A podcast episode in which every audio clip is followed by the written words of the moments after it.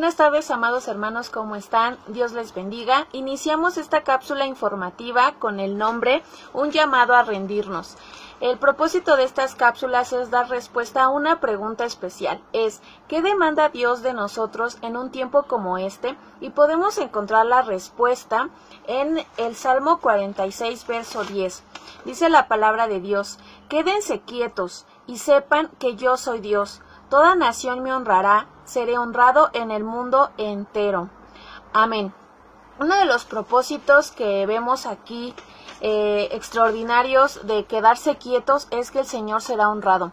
Pero entonces, ¿qué significa quedarnos quietos?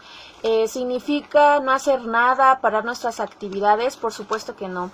Eh, este estar quietos tiene una connotación especial en hebreo que se traduciría como bajar la guardia, ceder, eh, refrenarnos, declinar, bajar, ceder, rendirnos. Entonces, lo que Dios pide aquí en este, particularmente en este versículo, es que nosotros podamos rendirnos ante su poder.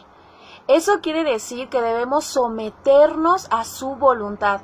Entonces, em, esta rendición de nuestra voluntad a la voluntad de Dios tiene que ver con reconocer un atributo de Dios y es su soberanía, que Dios es completamente soberano. Si nosotros entendemos la soberanía de Dios, vamos a entender este tiempo. Debemos reconocer que Él está bajo el control de toda su creación, porque como dice Romanos 11:36, porque de Él, por Él y para Él son todas las cosas, a Él sea la gloria por siempre. Entonces debemos reconocer que Él es un Dios soberano. Después, someternos a esa soberanía quiere decir cederle el control de absolutamente todo, de nuestra economía, de nuestras emociones, sentimientos y de nuestros pensamientos.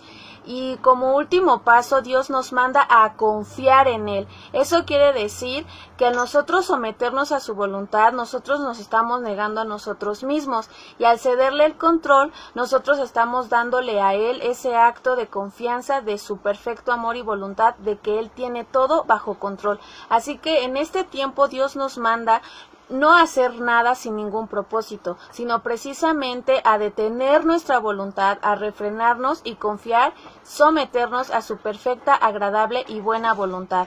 Recordemos, hermanos, que el único dueño y señor de las cosas es nuestro Señor Jesucristo. Así que somos llamados a rendir nuestra voluntad a la voluntad de Dios. Dos, ceder el control a Dios de nuestra vida. Y tres, confiar en su soberanía.